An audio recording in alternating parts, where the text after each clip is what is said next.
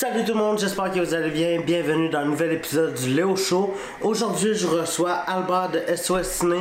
J'ai eu vraiment beaucoup de fun à parler avec lui. On a parlé de plein d'affaires. C'était mon premier invité français. Puis ça, je trouve ça vraiment nice. Puis ouais, ça a donné un super bon podcast. J'espère que vous allez aimer. Si vous aimez, tu likes, tu commentes, tu partages, tu t'abonnes. Est-ce que j'ai dit tout ce qu'il fallait faire? Je pense que oui. Puis si tu as des invités que tu aimerais voir rouler au show, fais juste le dropper en commentaire, puis je vais tout faire mon possible pour euh, inviter ceux qui sont intéressants. Et yes, bon show! En direct des studios, vous regardez le Léo Show. Donc, euh, ça va bien? Ouais, nickel. Tu faisais quoi euh, aujourd'hui? Euh, on s'est fait défoncer aujourd'hui euh, parce qu'on a eu, euh, je crois, 35 euh, départs en tournage. Oh, ok, ok. Ok, fait que dans le bon sens. Oui. Est-ce que tu veux te, te présenter? Eh bien, je m'appelle Albert, j'ai 37 ans, je suis euh, patron d'une société qui s'appelle SOS Ciné. On sévit dans le domaine de la location de matériel audiovisuel. Je fais aussi accessoirement des lives, je suis sur les réseaux sociaux, je suis l'ami de, de certains influenceurs comme Hardisk, Jérôme et d'autres. Jérôme de Naotech. Et je fais Ouais. de la production audiovisuelle aussi euh, pour des clips ou, euh, ou d'autres euh, d'autres choses, des marques. Ok, cool. Puis avant, avant tout ça, avant SOS Ciné, tu faisais quoi? Euh, des petits boulots. J'ai fait beaucoup, beaucoup de petits boulots. J'ai fait du théâtre aussi, pas mal. J'aimais beaucoup, Ok. beaucoup ça. C'était une grosse passion dans ma vie. Quel genre de petit boulot? Euh, j'étais, j'ai fait euh, euh, plongeur dans une pizzeria, livreur à scooter, vestiaire dans des boîtes de nuit, serveur. J'ai vendu des systèmes de sécurité. Euh, bah, des des bons petits boulots de merde, quoi. OK. Puis j'ai vu que tu traversais les, les frontières avec des tableaux. Oui, aussi, ouais. J'ai euh, j'ai euh, j'ai acheté et vendu pour euh, le compte de, de, de riches personnes des tableaux dans des salles de vente et des choses comme ça. OK? Puis c'était c'était comment de faire ça? C'était un peu avant de monter à SOS Ciné. C'était pendant une période où j'ai je- j'ai commencé la production de, de films. Et euh, du coup, j'avais rencontré des gens et, euh, et ça m'a amené euh, dans divers trucs. Comme j'étais quelqu'un qui avait pas trop froid aux yeux et quand tu me demandais de faire un truc, bah, généralement, je le faisais. Voilà. OK. Puis comment qui est venue la transition vers SOS Ciné? C'est un type que j'ai rencontré qui s'appelle Anton, qui, était un, qui est russe, et, et que j'ai rencontré sur une plage, qui lui faisait de la production de pilotes de séries pour la télévision. Sa société marchait pas du tout. Et il avait du vieux matériel tout pourrave dans sa cave, euh, que j'ai racheté. OK. Voilà. Et un, un jour, on était, euh, j'étais dans, dans l'espèce de truc où je dormais, vivais. Enfin, c'était un, une espèce de- d'atelier euh, sans douche, sans cuisine, sans toilette. Donc, une grande pièce vide avec une, une mezzanine et un, et un canapé. Et j'étais avec euh, deux, euh, deux asticots de l'époque avec qui je traînais. Et euh, j'aurais dit, je vais monter une boîte de loc, euh, on essaie de leur trouver, j'essaie de lui trouver un nom, et puis on a brainstormé pendant 5 minutes, je les ai regardés, je dis non, c'est bon, j'ai trouvé, je vais l'appeler ciné. Cool. Puis ça, ça, ça l'a-tu bien marché euh, directement au début? Le- la première log, je me suis fait voler le matériel. OK. Ra- Raconte-moi ça. C'est un, un gars qui s'est présenté, euh, il paraissait louche et tout, puis euh, bon, voilà, j'avais pas, pas spécialement envie de le juger, mais il était quand même tr- extrêmement bizarre. Et euh, il m'a fait des chèques et tout, puis moi je connaissais rien, et donc j'avais, euh, acheté deux 5D en plus. Et il s'est barré avec mes deux 5D, mes deux optiques. Euh, première loc. OK. J'ai pas tout de suite, j'ai mis, j'ai mis un peu de temps avant de, de, de racheter des caméras. OK. Je me suis dit que les caméras, ça, ça amenait pas forcément les bonnes personnes, et donc du coup, j'ai loué euh, principalement de la lumière. OK. Voilà. Puis est-ce que au- puis aujourd'hui vous êtes spécialisé en lumière? Non, aujourd'hui, en fait, on fait, on fait très bien de la lumière, on fait très bien de la caméra et de la machinerie, surtout beaucoup de machinerie pour caméra, Ronin, machin, enfin tout, tout ce que tout le système que tu vas avoir de motion control et, euh, et de et de rigs et, de bijoux de caméra qu'on sait, sait, très bien faire, riguer des caméras, monter des cross-épaules, des accessoires, des, des, des, moniteurs déportés, des, des, choses comme ça. Ça, on le gère. Et, et en lumière, on a, on, est, on a un gros faiseur dans notre domaine en lumière. Alors, dans notre domaine, ça veut dire tous les tournages indépendants et tout c'est vrai que les gens peuvent compter sur nous parce qu'on a de plus en plus de matériel haut de gamme à des prix assez fracassés. OK. OK. Puis, tu as dit que la première fois tu t'avais fait voler ton matériel, quand que tu es loueur de matériel puis tu te fais voler, comment que ça fonctionne? Alors, tu as autant de. As autant de manières de, gérer l'affaire que, que de boîtes de loc. OK quand tu commences à grossir, tu prends des assurances. Aujourd'hui, nous, on est assurés. Et puis, en plus de ça, on a des, on a des disjoncteurs qui permettent de, faire en sorte que les gens qui veulent nous voler ne viennent pas chez nous. On a des systèmes de vérification qui font que euh, bon, bah, les mecs, ils abandonnent vite l'idée de, de, nous voler. Parce qu'on ne prend plus les chèques. Notamment, le, plus gros problème, c'est les chèques. Hein. C'est-à-dire que tu trouves un chèque dans la rue, tu voles, tu voles le chéquier de quelqu'un dans son sac et hop, euh, tu fais une fausse pièce d'identité et c'est parti. Une carte, une carte bleue, il y a des imitations de cartes bleues, il y a des fausses cartes bleues qui circulent, mais les cautions qu'on prend fait que les banques sont, sont, sont interrogées. Et donc, les fausses cartes bleues marchent assez mal avec notre système. Euh, de plus, euh, après, il y a des gens qui peuvent être extrêmement mal intentionnés, c'est-à-dire faire, se faire une fausse pièce d'identité, ouvrir, une, ouvrir un compte dans une néobanque, mettre de l'argent dessus, mais les cautions qu'on prend et les valeurs des cautions qu'on prend par empreinte de carte euh, font que euh, il faut mieux aller voler quelqu'un d'autre que nous. Ok. Ok. Euh, donc aujourd'hui, les, les, vols sont, sont assez rares. Sur le, si quelqu'un, si un de nos clients se faisait voler son matériel sur le tournage, eh bien, il y aura une prise en charge partielle de notre assurance et ensuite on se retourne vers lui avec, bah, avec bon, bah, huissier ou des choses comme ça, quoi, si jamais il veut pas payer. OK. Puis, euh, j'ai vu, euh, j'ai pas trop compris, euh, il y a un magasin de photos, Images Photo Lyon, que je pense que vous, vous, êtes associé récemment. C'est quoi? En fait, alors, pour, pour, comprendre le, développement de l'entreprise, il faut aussi en comprendre le, la, manière dont elle est dirigée. C'est-à-dire qu'SOS ouais. Ciné, c'est une, une société par action simplifiée unipersonnelle. Euh, c'est-à-dire qu'il y a un seul propriétaire des SOS Ciné, c'est moi. Il n'y a pas d'autres actionnaires. Et, euh, et je, suis un salarié. Et au titre de salarié, j'ai un rôle à jouer dans SOS Ciné et on ne, je ne peux pas être à deux endroits au même moment. C'est-à-dire que je ne peux pas et être à Paris en train de faire ce pourquoi SOS Ciné me paye en tant que salarié euh, et, et, à Lyon en train de, de, faire la même chose. Donc pour ça, j'ai dû trouver euh, des partenaires qui ne sont ni des associés, euh, ni... Euh, enfin voilà, il n'y a pas de... Il a pas de en tout cas, j'ai pas racheté Image Photo Lyon, ils n'ont pas racheté SOS Ciné, on n'a pas monté une troisième boîte où on est, où est associés ensemble dessus.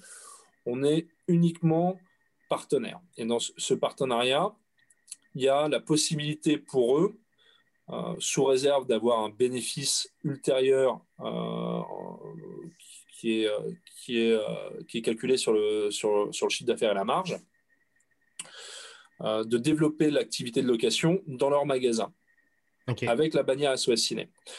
C'est-à-dire que nous sommes indépendants, mais nous sommes au premier étage d'Image Photo Lyon. OK.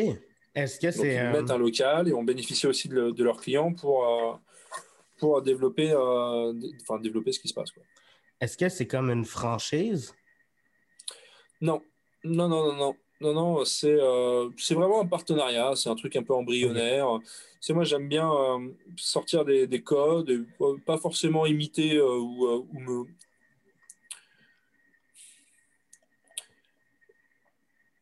En fait, il n'y a pas de règle pour, pour travailler. Euh, quand, quand tu as envie de monter des affaires. Il n'y a, pas vraiment de, règles. Tu peux euh, regarder ce qui se fait et, euh, et prendre ce qui s'est fait par tes pairs en tant que, que modèle, ou tu peux décider dans le cadre de la loi, dans le cadre légal, hein, donc de, eh ben de, de, trouver des accords avec des, gens qui sont indépendants de toi et de dire, OK, très bien, eh ben, sur ce terrain-là, en tout cas, on va, euh, on va être interdépendants. C'est-à-dire qu'on va être dépendants l'un de l'autre pour construire ça ensemble. Alors, ça, ça va t'appartenir parce que c'est ce que tu fais, et ça, ça va m'appartenir parce que c'est ce que je fais. Ça s'appelle, euh, c'est une croyance de justice sociale où je me dis qu'en implantant SOS Ciné à Lyon, chez Image Photo Lyon, certes, ça ne leur appartient pas, mais le bénéfice qu'ils sont capables d'en tirer par, euh, par la réussite de ce projet fait en sorte qu'ils vont aller dans ce sens. Et moi, la société est protégée sans que j'y sois, en me disant que même s'ils ont, euh, même s'ils ont le savoir-faire, même s'ils ont la technologie, même si je leur apporte tout ce qu'est la boîte euh, dans son ensemble chez eux, je garde la propriété de la marque et je crois suffisamment qu'on est dans un monde de marque pour que euh, les utilisateurs, si jamais un jour il y a une séparation, suivent la marque et non pas le savoir-faire. OK. Voilà. OK.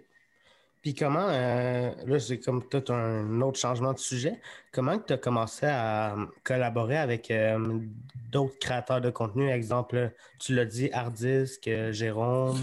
Jérôme, j'ai porté son manteau pendant 30 minutes. OK.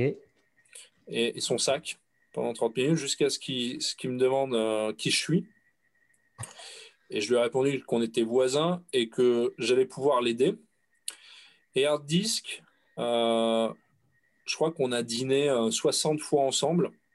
Euh, et puis un jour, il a eu l'idée de tourner cette vidéo et je lui ai dit oui. je... ne fais pas partie de ces gens qui sont amis avec les autres en se disant si je suis ami avec lui, je vais pouvoir faire ça. Je fais partie de ces gens qui ont envie d'avoir autour d'eux des gens intéressants qui font des choses, qui m'inspirent euh, qui pourrait éventuellement me rendre service un jour. Mais avant de penser à me rendre service, je regarde si ces gens-là me correspondent humainement. Ok. Euh, j'ai rencontré énormément d'influenceurs. Euh, parce qu'une fois que tu en rencontres un, tu en rencontres deux, trois, quatre. Et puis, dans la position dans laquelle j'étais, il faut comprendre que j'étais aussi dans une position de force par rapport à, aux influenceurs. Euh, il y a quelques années en arrière, ils n'avaient pas la notoriété qu'ils avaient, et moi j'avais la possibilité de leur donner des moyens qu'ils ne pouvaient pas avoir. Donc on se retrouve dans cette situation d'interdépendance et de justice sociale en se disant on est tous les deux dépendants, mais on décide de se retrouver au milieu pour faire un bout de chemin ensemble parce que l'un et l'autre on peut s'apporter quelque chose. Et euh, de ces chemins-là, il y a des relations qui sont faites, il y a des relations qui sont défaites avec d'autres personnes parce qu'ils ne me correspondaient pas mais je place l'humain euh, au centre de la machine. Parce que je vais te dire un truc, je, vais te faire une réflexion que j'ai eue il n'y a pas longtemps. On était, euh, j'étais avec quelqu'un qui est très proche de moi et, euh, j'allais pas très bien, j'étais triste. Et elle me disait, mais qu'est-ce qui va pas? Et je dis, bah, c'est compliqué en ce moment. Et elle me répond, mais putain, mais tu marches. Enfin, je veux dire, tout le monde se casse la gueule et toi, tu fonctionnes. Et je disais, bah voilà, c'est exactement ça le problème. Le problème, c'est que je suis pas heureux et ça n'a rien à voir avec le fait que ça marche ou que ça marche pas. Ok. Je peux être heureux quand ça marche pas et je peux être malheureux quand ça marche et inversement. Mais l'un et l'autre n'ont rien à voir.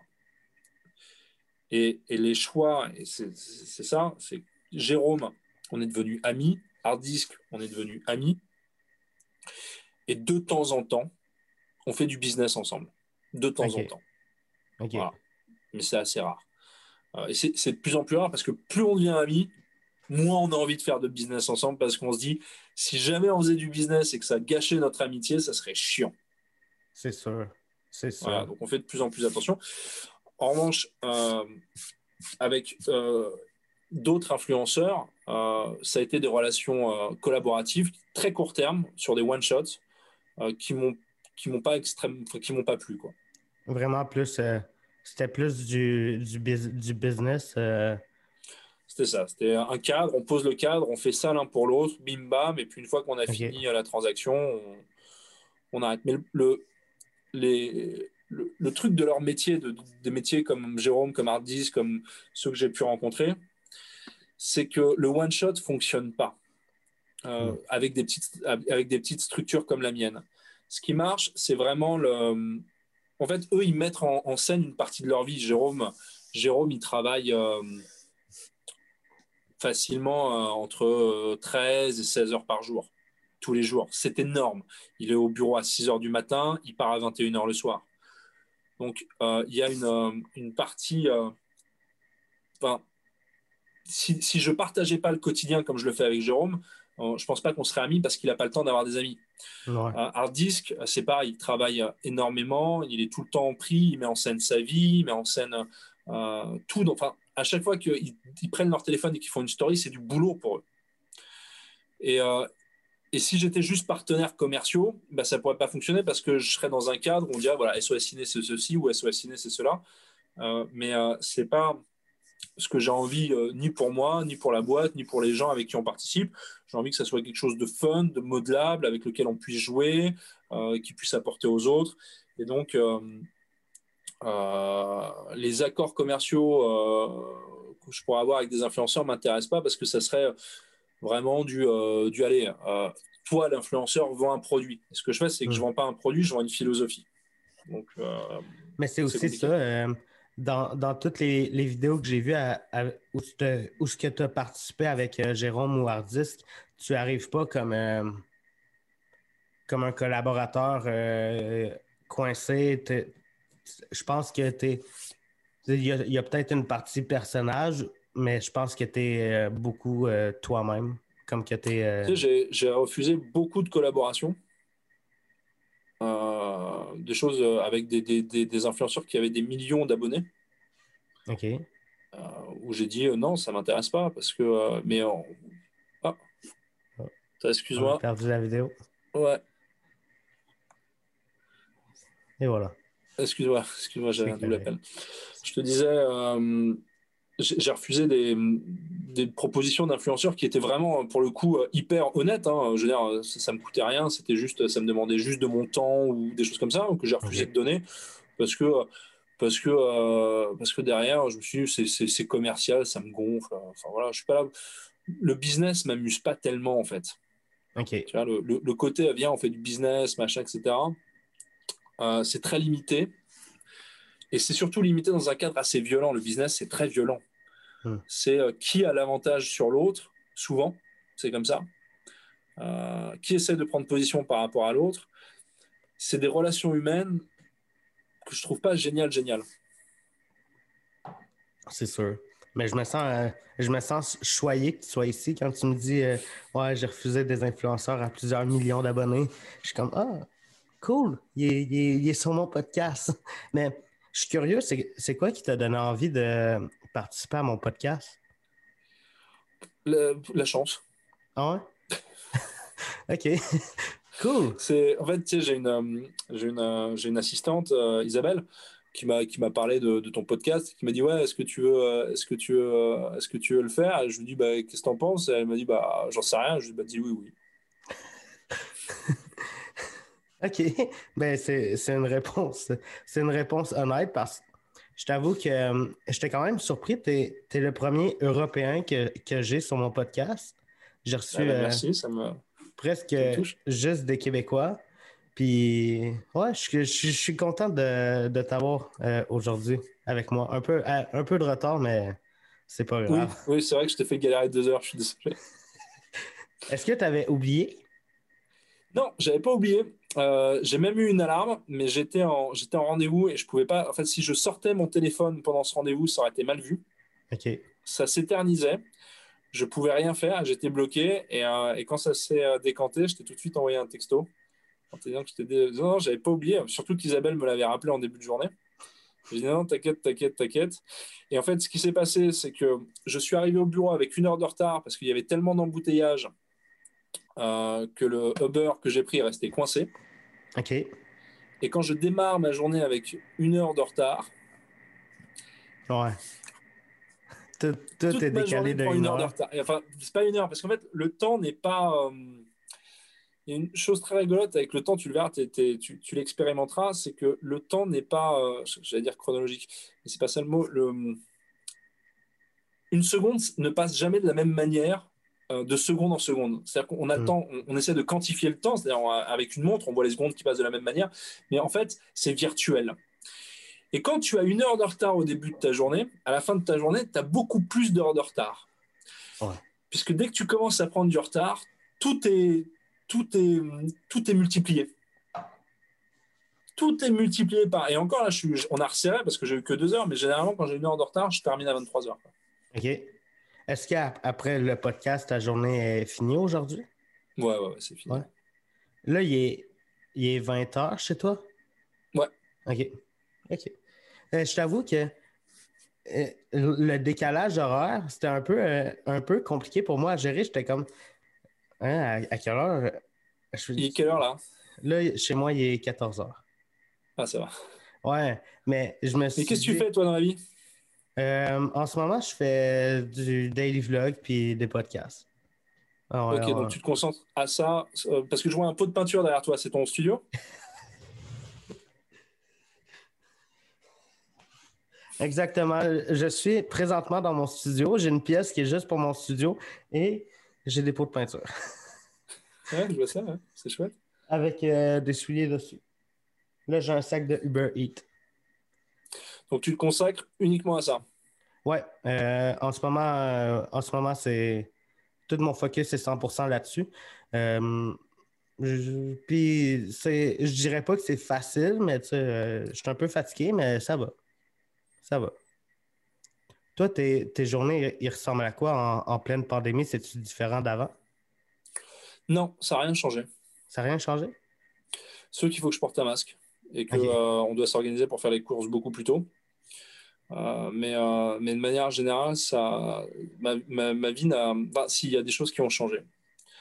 Euh, en fait, ce qui a changé pendant la pandémie, c'est le rapport aux autres.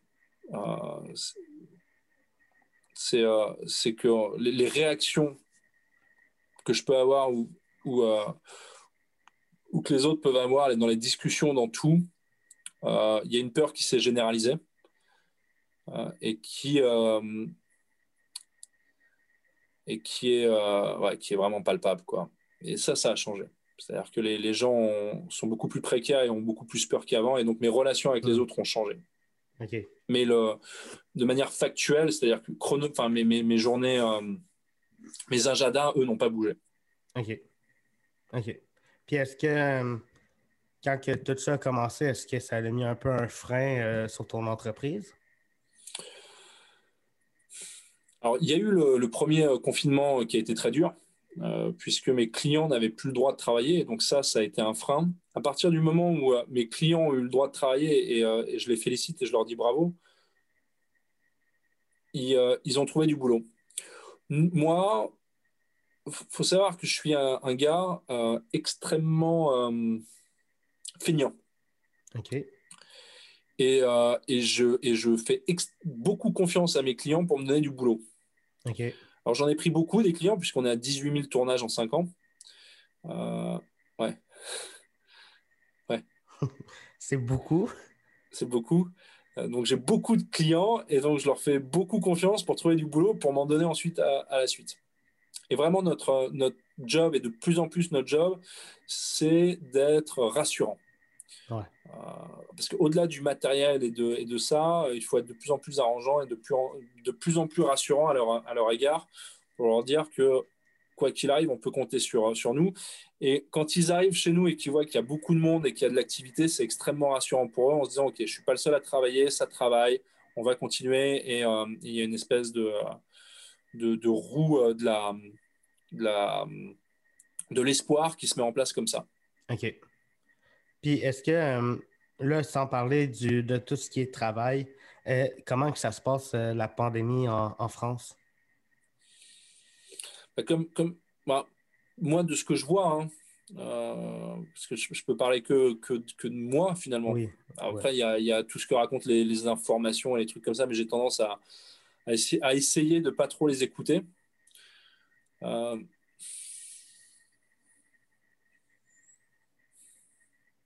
il y a, il y a le, climat de peur qui s'est euh, instauré et, euh, je, vois beaucoup de gens qui en ont ras le bol. Hein. Je vois beaucoup de gens qui, comprennent, qui font l'effort, euh, qui, autour de moi, quand, quand, ça parle du gouvernement et des choses comme ça, j'ai autour de moi des gens qui se disent J'aimerais pas être à leur place, aux gens qui gouvernent aujourd'hui, mais j'en ai marre. Mais je sais pas quoi faire. En même temps. Alors, là, pas loin où on est, il y a, y a, une, y a des, ce que j'appelle des Covid parties, c'est-à-dire il y, y, a des jeunes qui ont loué un Airbnb euh, juste en face de mes bureaux, qui font des, tous les soirs des soirées avec plein de gens dedans. Et hier, il y en a un qui est venu me parler parce qu'il voit l'activité. Il me dit Alors, SOS Ciné, tu vas racheter tout l'immeuble parce qu'on est en train de. Enfin, on a pratiquement un immeuble. Et, euh, euh, et, je l'ai regardé, je, lui ai dit comme ça. J'étais hyper dur avec lui, tu sais, j'étais vraiment un vieux con. Je lui ai dit Ouais, enfin, genre, qu'est-ce que ça peut te foutre, quoi Genre, vas-y, va, va t'amuser, connard. ouais, ben, ici, ici aussi au Québec, euh, tout le monde est tanné, tout le monde veut que ça finisse le plus vite. Mais y a, ça finit pas vite à cause que il y a, y a, du monde que eux euh, ils s'en foutent. Je, je, je, suis plus modéré avec toi sur le ah. fait. Je, je, vois beaucoup de gens. Je, pense que une grande majorité des gens que je vois euh, dans mon cercle privé et des gens que je vois dans la rue, euh, la grande, grande, grande majorité ne s'en fout pas. Vraiment là. Et je, pense vraiment que la maladie est, euh, est, est, très contagieuse. Et tu vois, hier, j'avais la même réflexion que toi. Je me dis, mais putain, on est en couvre-feu à 18h, on ne fait que voir les mêmes personnes. Comment ils arrivent à se contaminer entre eux tous les jours 20 000 personnes de plus? Comment ils y arrivent? Est-ce c'est des, comment c'est possible? Je veux dire, même les trucs sont fermés. Je veux dire, ok, très bien, mais il n'y a pas des, Covid parties euh, tout, tout, toutes les deux mètres. Parce que je les vois, les jeunes, ils sont 15, euh, ça va, quoi, tu vois. Euh,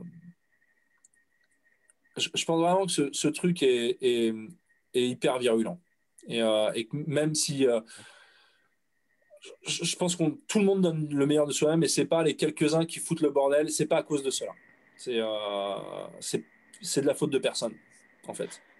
Moi, j'ai l'impression, c'est un peu comme toi, dans mon cercle proche, euh, il y a presque personne qui s'en fout, mais je sais pas s'il y a le même, le même phénomène euh, en Europe puis en France, mais ici au Québec, on a euh, ce qu'on appelle des complotistes qui, eux, croient dur comme fer que tout ça, c'est un plan, puis j'ai l'impression qu'on en a beaucoup, beaucoup, beaucoup.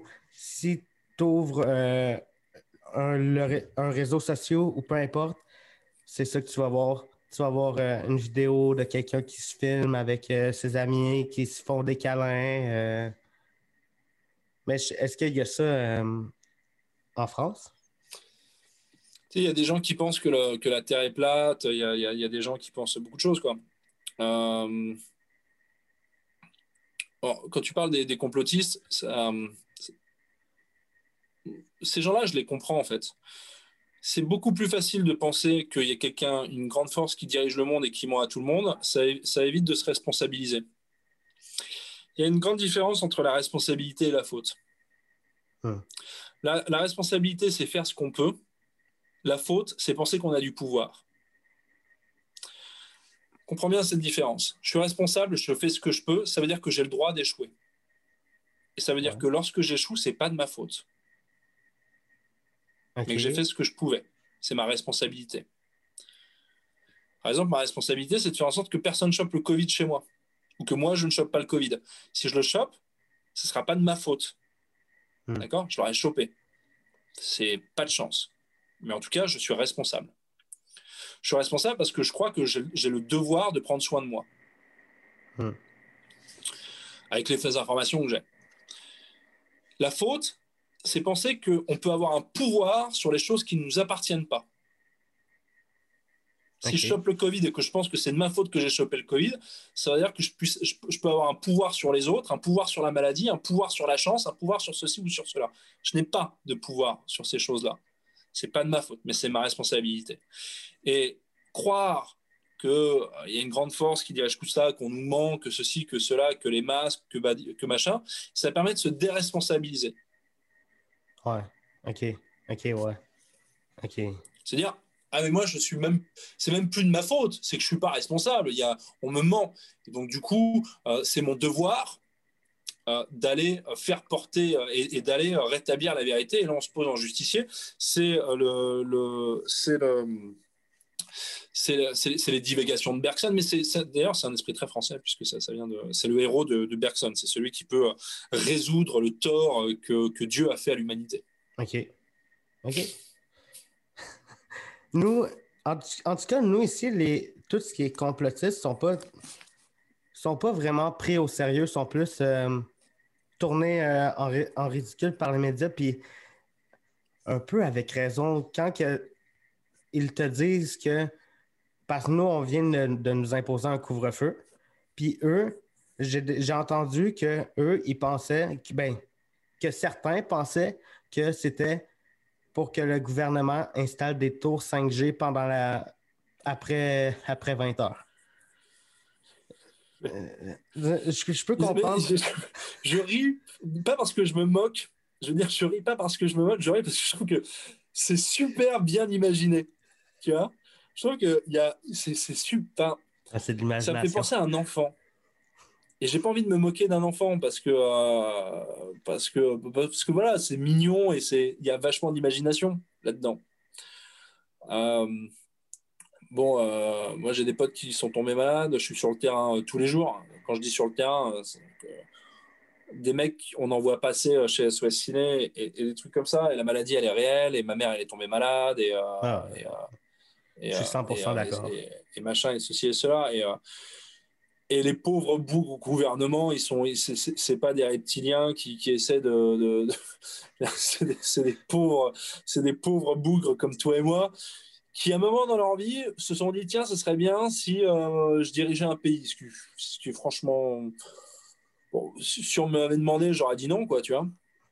Euh, je pense que personne voudrait, personne voudrait être prêt avec euh, cette responsabilité-là.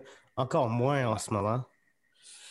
Euh, et puis, je vais, je vais te dire un truc. J'ai dit ça à un chauffeur de, taxi il n'y a, pas longtemps et il me disait Ouais, euh, ça, concerne beaucoup les complotistes.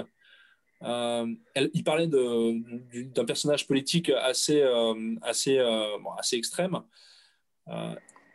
il disait Ah, mais cette personne nous, dit, nous dit en tout cas la vérité, ce que tout le monde pense tout bas ce que tout le monde a envie d'entendre. je dis, mais vous faites un amalgame entre la vérité, ce que vous avez envie d'entendre et ce que tout le monde pense tout bas. Par exemple, c'est pas parce que je le pense que c'est vrai.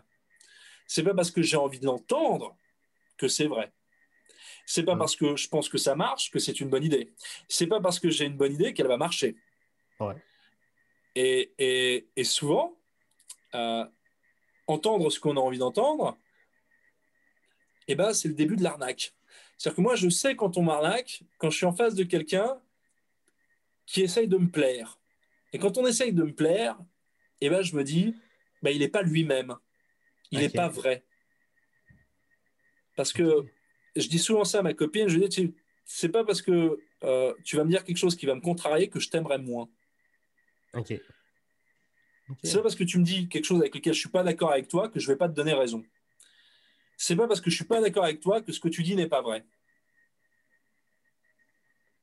Ok, ben euh, ouais, je suis vraiment, euh, je suis vraiment d'accord. Ouais, ouais. Puis, euh, Ça, je l'ai appris en, dirigeant des, gens et, en, et, en, me rendant compte que diriger des gens, ce n'est pas leur donner des, des, ordres. C'est être au service de leurs idées et au service de leurs ambitions pour que eux, derrière, puissent porter ensemble le, un projet commun. Ok après, c'est aussi choisir les gens euh, qui vont porter le projet commun. C'est-à-dire que si je me mets à, donner des moyens à des gens qui vont pas dans le même sens que tout le monde, je serai un piètre dirigeant. Est-ce que tu te considères comme euh, un bon euh, boss, patron? Ouais, je pense que je pense que je sais pas si je suis bon. J'en ai connu qui étaient plus mauvais que moi, mais si on demande à mon comptable, euh, mon comptable te dira que je suis un bon patron parce que depuis que la société euh, est là, un seul employé nous a quittés. Et c'est à ça que tu vois que les gens sont heureux dans l'entreprise, c'est que le premier CDI qu'on a signé, le gars est toujours là. Cool. Et donc, ça veut dire que les gens ne, ne quittent pas le navire et donc qu'ils ont une, un intérêt personnel à être là. C'est que quelque part, je dois bien faire les trucs. C'est sûr. Parce que là, pour le coup, c'est mon boulot. Puis, tu nous as parlé, euh, tu nous as dit comme si on était 100 000. Euh, tu m'as parlé euh, de, des vidéos que tu as faites avec Hardisk sur des clients qui ramènent du matériel souvent en mauvais état. Est-ce que tu as quelques anecdotes pour moi? Ben, je, là, ah si, si, bah, tiens, j'en ai eu une hier. Là. J'en ai une, j'en ai une, j'en ai une ce matin. Ce matin, il y a un gars très énervé qui ramène du matériel à, Nicolas, mais très énervé. Il dit, ton optique, elle marche pas, c'est de la merde. Euh, j'avais, euh, j'ai des, tâches partout sur mon, film, euh, c'est n'importe quoi. tu sais pas travailler, vous êtes des nuls, blablabla. Très énervé. Nicolas, il met l'optique sur, sur un, de nos, appareils, euh, il montre l'image, il dit Bah, gars, euh, je vois rien. Le mec, il est là, il comprend pas, il cherche comme ça. Comment c'est possible? Pourquoi moi ça me le fait, toi ça me le fait pas? Nicolas, il est là, bah, je je sais pas, gros. Euh, peut-être qu'il euh, y a des taches sur ton capteur. Peut-être que c'est quand tu mets l'optique qu'il y a des poussières qui se mettent. Ah oui, bah alors les poussières se sont mises sur l'optique. Euh, ouais, enfin, en tout cas, elles se sont mises entre le capteur et l'optique. Oui, c'est une certitude. Oui, oui, elles se sont mises sur l'optique, c'est de ta faute. bah, en fait, moi, j'étais pas sur ton toit. C'est pas moi qui ai mis l'optique sur. Ah, t'es en train de dire que c'est de ma faute. non, je suis pas en train de te dire que c'est de ta faute. Mais s'il y a une responsabilité à porter, bah, c'est plus la tienne que la mienne. Tu vois, vu que je n'étais pas là. Exactement. Alors, euh, il dit bah, Tu vas me rembourser, euh, tu, vas me, tu vas me faire un avoir, je vais reprendre l'optique et tu vas me, l'offrir. Nicolas lui dit bah, Non, je ne peux pas faire ça, il faut que tu appelles euh, le patron. Alors, le gars m'appelle. Je dis Oui, bonjour, c'est Albert de, de SOS Ciné, je vous écoute. Ah oui, c'est comme ça que tu le prends il est conscient ou quoi bah, C'est-à-dire, je le prends comment Il bah, va falloir changer de ton. Monsieur, je vous réponds, euh, je viens de sortir de ma douche, euh, j'ai mangé un Kinder Bueno, euh, je vous avoue que tout va bien, moi. moi, je n'ai pas de problème avec vous. Qu'est-ce que vous me voulez? Il dit, ah, votre optique, il me refait tout le speech. Je dis, bah, je, j'entends que vous êtes très contrarié euh, et, que c'est très difficile pour vous. Donc je vais vous l'offrir parce que l'état dans lequel vous vous mettez, euh, euh, vous, allez me faire un ulcère pour 30 balles quoi. Si moi je peux vous sauver la vie pour 30 euros, je veux dire, et que je me couche avec cette idée, ça me fait très plaisir. Le mec me comprend pas, tu vois, il dit ben vous n'allez pas vous engueuler avec moi presque, tu vois, genre euh, dispute-toi bordel. Je dis mais j'ai aucun moi je veux que ça se passe bien, tu vois, j'ai pas envie de me disputer avec toi. Seulement, je vais te prévenir. Si ça se reproduit et qu'on t'a dit que l'optique, que la poussière venait se mettre entre le capteur et la poussière et que tu n'as rien fait, là en revanche, tu vas me fâcher parce que ça voudra dire que tu m'as pas écouté. Donc maintenant, tu vas aller acheter une poire et, euh, et, un, petit chiffon. Tu vas les mettre dans ton sac tous les jours et on n'aura plus jamais cette conversation, toi et moi. Et m'a dit, bon, ça me va. Je dis, bon, ben voilà. Tu lui as, tu lui as offert. Euh, oui, je l'ai offert, je offert une journée. Tu lui as offert le prix de la location ou tu lui as offert l'optique? Non, je lui ai offert, je offert une deuxième journée avec l'optique pour qu'il puisse ah, retourner sans, sans avoir repayer, euh, l'optique une deuxième fois. Euh, je l'ai offert dans ce cas-là parce que j'ai senti énormément de détresse chez la personne et qui m'a fait de la peine. Ok. Et que euh, je sentais qu'il avait envie qu'on fasse quelque chose pour lui. Ok. Et j'en avais le pouvoir et que je pouvais le faire et que ça ne me coûtait pas grand-chose. Dans d'autres cas de figure, je peux aussi, euh, avec le pouvoir que j'ai, faire chier des gens ou, euh, ou, ou décider de ne pas être sympa. Mm. Euh, ça, ça dépend, euh, ça dépend du profil que j'ai en face de moi et ça dépend de la de l'honnêteté de la personne que. Alors quand je parle de l'honnêteté, c'est de l'honnêteté émotionnelle. Si je pense que quelqu'un a suffisamment d'argent suffi- et, et- et essaye juste de négocier avec moi et essaye de, de me la faire à l'envers, j'ai pas peur d'aller au combat avec quelqu'un. Ok. Hein, J'ai j'ai déjà gagné plusieurs procès. Ça me fait pas peur. Euh, j'ai pas peur d'avoir un conflit, j'ai pas peur euh, d'être allumé sur les réseaux sociaux et j'ai sûrement pas peur d'aller sur, la, sur, sur hard disk faire 300 000 vues en engueulant tous les cons qui m'ont fait chier pendant des années. Ok. Ça me fait pas peur. Puis, euh, t'en- est-ce que. Ah, c'est quoi t'allais dire? Mais, mais quand je sens quelqu'un qui est en détresse et qui a besoin qu'on l'aide, et même s'il est con, même s'il me parle mal, même s'il est agressif, et que je vois qu'il est vraiment dans la merde, allez, je, euh, je lui tends pas la main. Je lui donne quelque chose dont j'ai vraiment pas besoin. Ok. En revanche, si j'en avais eu un tout petit peu besoin, ça reste entre nous, mais il pouvait se faire enculer, quoi, parce qu'on parle pas comme ça. Puis, est-ce que t'en as d'autres, euh, des anecdotes? Voilà, ben là, c'est celle de ce matin, elle, elle est pas mal. Ouais. Mais. Après, après ouais, il y en a d'autres, mais elles sont, elles sont compliquées. Elles sont, elles sont, Ok. elles, elles sont compliquées. Euh, il, faut, faut que tu saches que ça, avec Cardi, je les travaille un peu en amont quand même. hein. Ok. Ah ouais? Ah, je pensais que c'était 100% improvisé, moi. Tu viens de briser Non, la magie. on, on ramène le matos, euh, j'essaie de me rappeler les trucs. euh, euh, D'ailleurs, la troisième, bon, je l'avais assez mal préparée, j'étais un peu violent, j'étais un peu dans la violence. J'essaie de faire gaffe parce qu'il y a un côté très thérapeutique dans le fait de pouvoir, comme ça, sur Internet, de dire voilà, j'en ai ras-le-bol euh, et d'être soutenu par les gens, mais il y a un effet pervers de dire ah là là, les gens sont des cons, ils savent pas se servir du matériel. Et c'est un peu là-dedans qu'on est tombé avec Hard Disk et c'est euh, et c'est pour ça que la série s'arrête. Ok. Euh, c'est je veux pas non plus euh, pointer du doigt et c'est peut-être qu'on pourrait faire une vidéo avec Harddisk où je dis ça d'ailleurs. Je veux pas non plus pointer du doigt en disant ah, regardez les gens sont des cons ils savent pas se servir du matériel parce que c'est pas vrai. Euh, c'est pas vrai. Les gens sont pas des cons. euh, c'est juste que ils confondent comme beaucoup la faute et la responsabilité. Et euh, ils ont tendance, et c'est des conversations que j'ai eues, puis j'ai évolué depuis les vidéos d'Hardisk aussi, c'est c'est- un, truc euh, auquel je suis extrêmement confronté euh, dans mon métier quand quelque chose se passe mal sur un tournage. C'est de la faute de qui? Hum. Eh ben, quand c'est la faute de tout le monde, c'est euh, c'est plus de la faute de tout le monde, c'est de la responsabilité de tout le monde. Ouais. C'est-à-dire que tout le monde est. Enfin, c'est tort partagé, quoi. Puis, est-ce que tu as déjà eu, euh, après une vidéo que tu as faite avec Hardisk, est-ce que tu as déjà eu des, des retours de clients que tu as parlé dans les vidéos?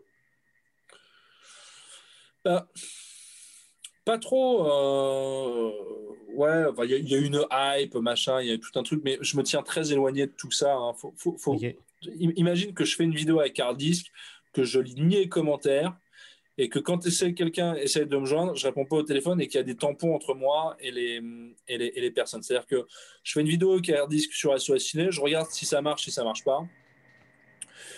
Euh, J'oublie pas aussi que c'est de la hype et que euh, certains s'en souviendront, mais que la plupart des gens euh, voilà, mettront ça dans un coin de leur tête comme un, Mm. un truc rigolo, mais qu'on est surtout là pour faire notre travail et du mieux qu'on peut. Quoi.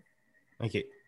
OK. C'est-à-dire, Ce qui s'est passé avec la vidéo avec Hardy, c'est qu'on est devenu une curiosité et que des gens sont venus voir ce qu'on foutait et qui on était et ce qui se passait.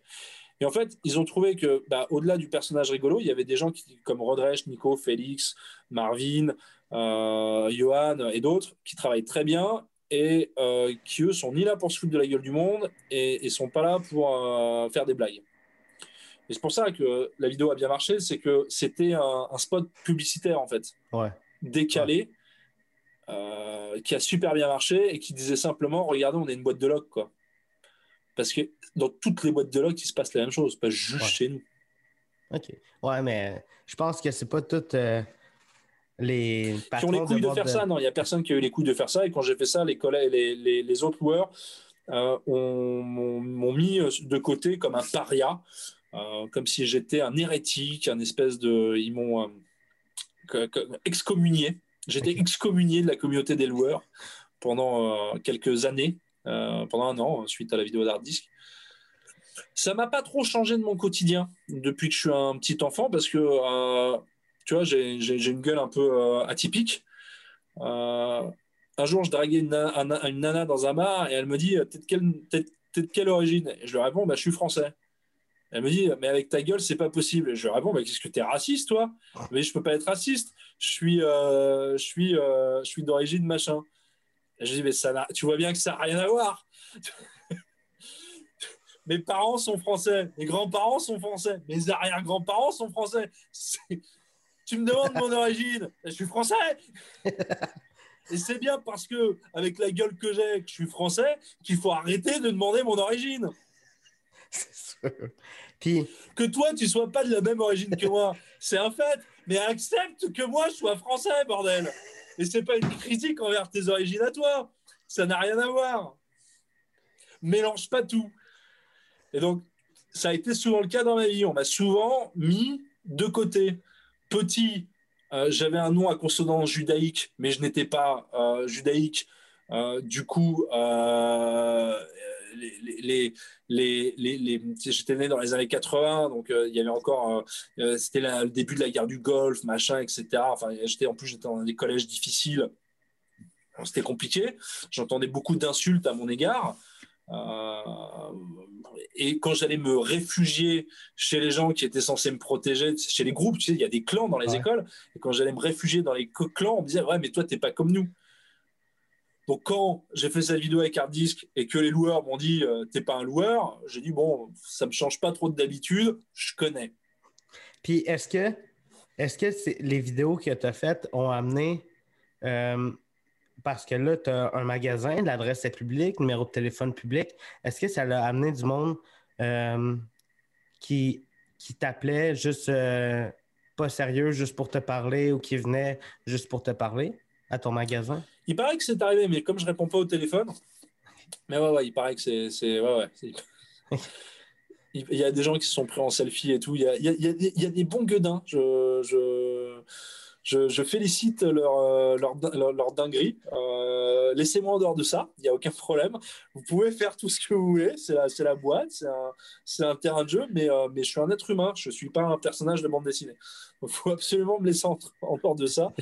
Et, et j'ai des fusibles, de toute façon, j'ai des gens qui me protègent. Euh, alors quand je dis des gens qui me protègent, une standardiste, une secrétaire, euh, des machins, des trucs qui font que les gens ne sont pas directement euh, en contact avec toi. En, contact avec moi, comme tu as pu le voir, tu vois, tu as envoyé un mail, il y a quelqu'un qui t'a répondu, machin, etc. Et puis là, on rentre en, connexion tous les deux, c'est très important, oui.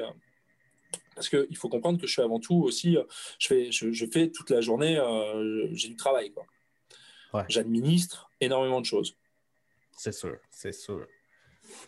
Puis j'ai une question pour toi. Je sais que la question va te fâcher, mais j'aimerais ça que tu m'expliques pourquoi qu'elle te fâche. Albert, c'est quoi la meilleure caméra? elle me fâche de moins en moins parce que je, déteste être fâché. OK. Hein, euh, vraiment, quand quelque chose me fâche, alors d'abord ça me fâche, ensuite je passe un coup de gueulante, après tout le monde trouve ça très très très drôle. Et puis une fois que je suis redescendu de ma colère, j'essaie de comprendre pourquoi ça me fâche. Ben, tu vois, c'est exactement ça. OK. Ce qui me fâche, c'est d'abord que moi-même, j'ai eu la même réflexion et que je n'ai pas réussi à répondre à cette question. Et euh, lorsque j'ai trouvé la réponse, ce qui m'a fâché, c'est que personne ne faisait le chemin d'aller, chercher la réponse tout seul. Et donc, ce qui me fâche, c'est que euh, la Terre entière n'est pas comme moi. Euh, voilà, ce qui me rend extrêmement égocentrique, mais je me soigne. Alors, Et je vais même pouvoir répondre à ta question. Oh. Euh, ce qui me fâche maintenant, c'est qu'il y a des gens qui sont dans une position pour répondre à cette question, qui sont euh, les youtubeurs, et qui s'efforcent de continuer à faire croire que cette question existe. Hmm. À faire croire que cette question existe cette question n'existe pas. Là, puisque euh, ben, si tu la poses, tu, la rends réelle, bien sûr, mais, euh, euh, elle n'a aucune base concrète. Il suffit pour ça de reprendre l'histoire du cinéma où on essayait simplement d'abord de faire des films, et lorsqu'on a fait des films, on a essayé de faire les meilleurs possibles. Euh, et d'intéresser le public et d'avoir des images de plus en plus spectaculaires. Et j'ai eu tout à l'heure quelqu'un au téléphone qui m'a appelé. Il est tombé sur moi, c'est moi qui ai décroché le téléphone. Et, et ce con, il n'a pas eu de chance, il est tombé sur moi et il m'a dit c'est quoi la meilleure optique pour avoir une image cinéma? Parce que maintenant, ils ont compris. Hein. Maintenant, ils essaient de. Ils me posent plus la question c'est quoi la meilleure caméra? Ils me demandent c'est quoi l'optique pour avoir une image cinéma? Et il, est tombé sur moi, le mec. Et je lui ai dit mais il n'y a pas d'optique qui peuvent rendre ton image spectaculaire. Il n'y a que ce que tu en fais. Il n'y a aucune caméra qui te rendra ce que tu fais spectaculaire. Il n'y a que, que ce que tu as là-dedans. Tu veux la meilleure caméra? Fais un truc spectaculaire et filme-le. Tu auras la meilleure caméra. C'est sûr. C'est sûr. Je me rappelle un moment donné. Il y a vraiment des caméras de merde. Hein. un, jour, tu avais fait un, live où, tu disais Hey, je vais vous présenter euh, la meilleure caméra. Puis à la fin, je pense que tu avais sorti un stylo. Ouais. ça m'avait fait rire. J'étais comme Ah, c'est quoi la meilleure caméra là? C'est quoi? Ah, il va-tu la sortir? Ah, ah, il la sort. Ah, c'est un stylo. oui, c'était une vanne qu'on avait trouvée avec Jules. Ouais. Ouais, parce que. Euh, sais, moi, j'ai fait des films à une époque, euh, il y, a 10 ans en arrière, 15 ans en arrière, on faisait des films, mais mes premiers films, je les ai faits avec des webcams. Enfin, la, la, meilleure caméra, c'est la question que tu te poses quand tu as tellement peur de ce que tu as dans la tête que tu vas te mettre une contrainte technique pour t'empêcher de le faire. Exactement, exactement. Tout à l'heure, j'ai une femme au téléphone. Elle me dit euh, 10 minutes, elle me parle. Moi, aujourd'hui, j'ai répondu de temps en temps. En ce moment, je réponds de plus en plus au téléphone. Euh, ça me permet de rester en contact avec les gens, ça me fait, ça me fait plaisir. Et 10 minutes, elle me parle, mais elle me raconte sa vie, quoi. Mais ça, toute sa life. Je veux dire, je connaissais le nom, le prénom de ses enfants. À tel point, à un moment, je me suis baladé avec le téléphone pendant 10 minutes je l'ai mis sur mute, je continuais à, parler aux gens et elle continuait à parler. Bon, j'écoutais plus ce qu'elle disait, tu vois, au bout de trois minutes, j'avais décroché de la conversation. Et là, mais grosso modo, j'avais compris, quoi, tu vois.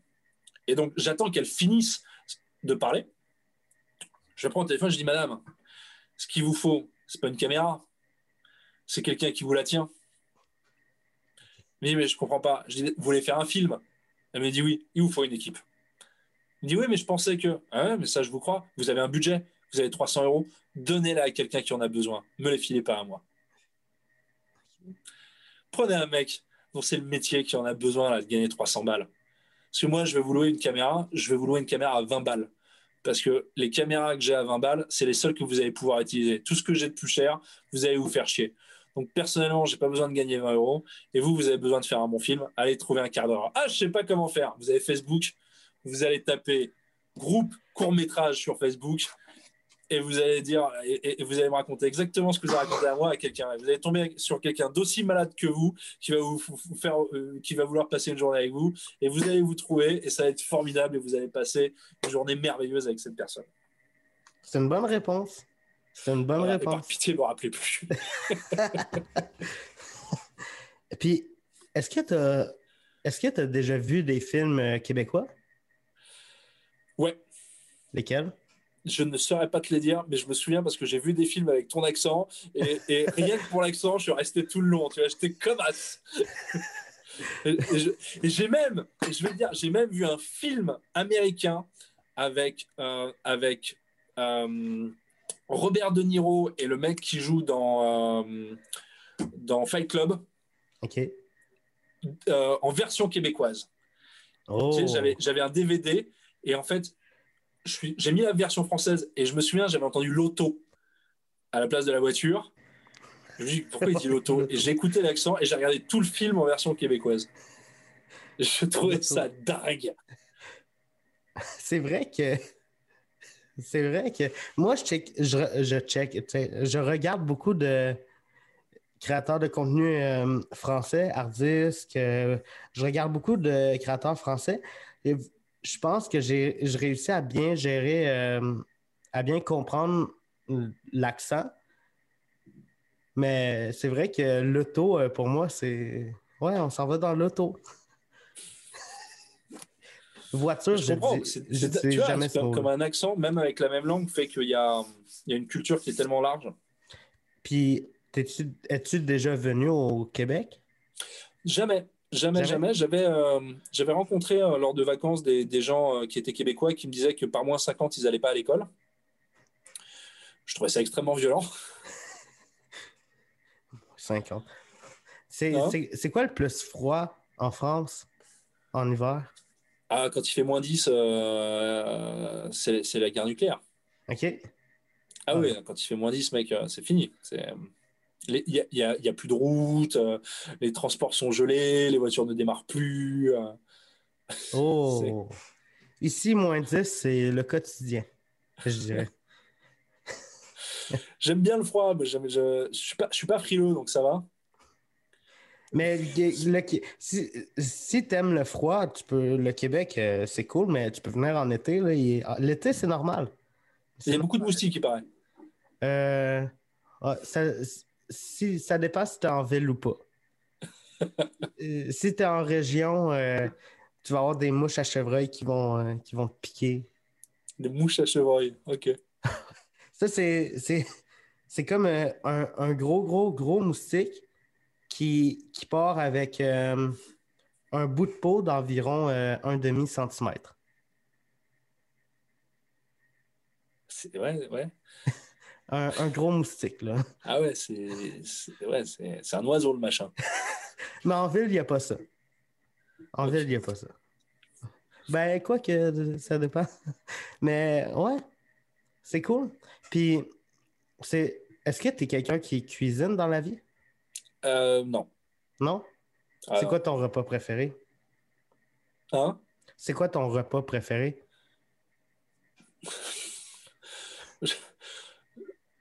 Moi, ce que j'aime bien faire, c'est inviter des gens au restaurant.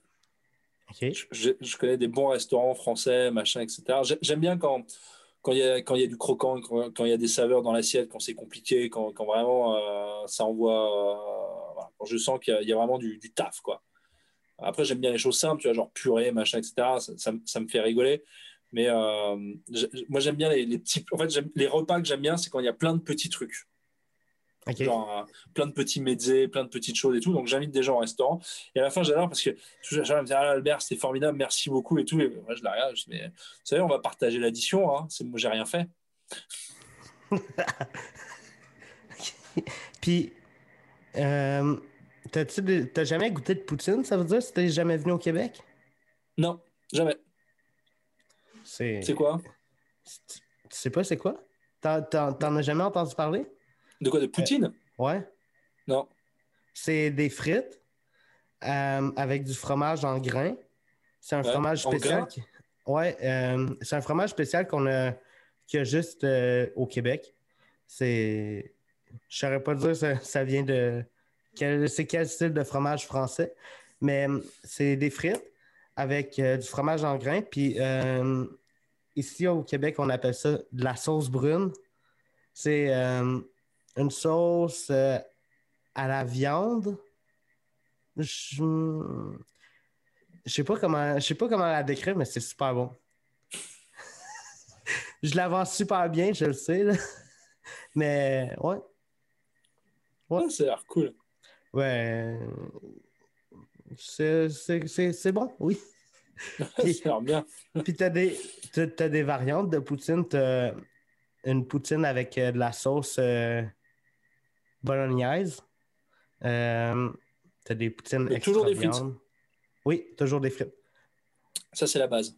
La base, c'est, c'est frites, les frites puis le fromage. Ah Mais- oui, ok. Mais des fois, il y a des variantes. euh, Des fois, il y a des variantes.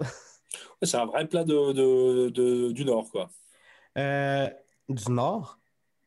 Ouais, c'est euh, les, les plats du Nord, c'est les, les plats costauds.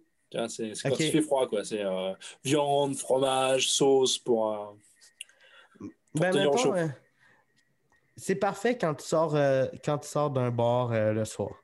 C'est parfait. Ouais, aussi, ouais. C'est parfait. Hey, Ça écoute, écoute, Albert, le, le temps file et j'aimerais te remercier d'être, d'avoir participé à mon podcast. C'était vraiment très cool. J'ai vraiment apprécié parler avec toi. Est-ce que tu as apprécié le participer? Complètement. Je te souhaite euh, bon courage, bonne chance. J'ai envie de te dire aussi, euh, n'hésite pas à faire, à retrouver autour de toi des, des, gens qui partagent comme toi l'envie d'interviewer d'autres personnes et tout pour, pour parler de, de tes problématiques, d'aller trouver des groupes où tu puisses bah voilà, rencontrer des, gens qui ont la, même énergie que toi. Dans ta ville, dans les environs, et de et d'essayer de, de, créer autour de, de, ce que tu fais des, des ralliements de, euh, de, gens, euh, puisque euh, c'est comme ça qu'on devient plus fort, c'est à plusieurs. Ouais, exactement. Exactement. Écoute, je te souhaite une bonne soirée dans ton cas. pour moi, c'est on, est en milieu de journée. Et, tous les liens pour te suivre sur les réseaux sociaux vont être sur, dans la description de la, du podcast. Puis... Avec plaisir. Et puis maintenant, je te suis sur Instagram, donc je te, yes. je te surveille. tu me surveilles. Merci à toi, Albert. Puis on se voit la semaine prochaine pour un autre podcast, euh, tout le monde. Ciao. En direct des studios, vous regardez le Léo Show.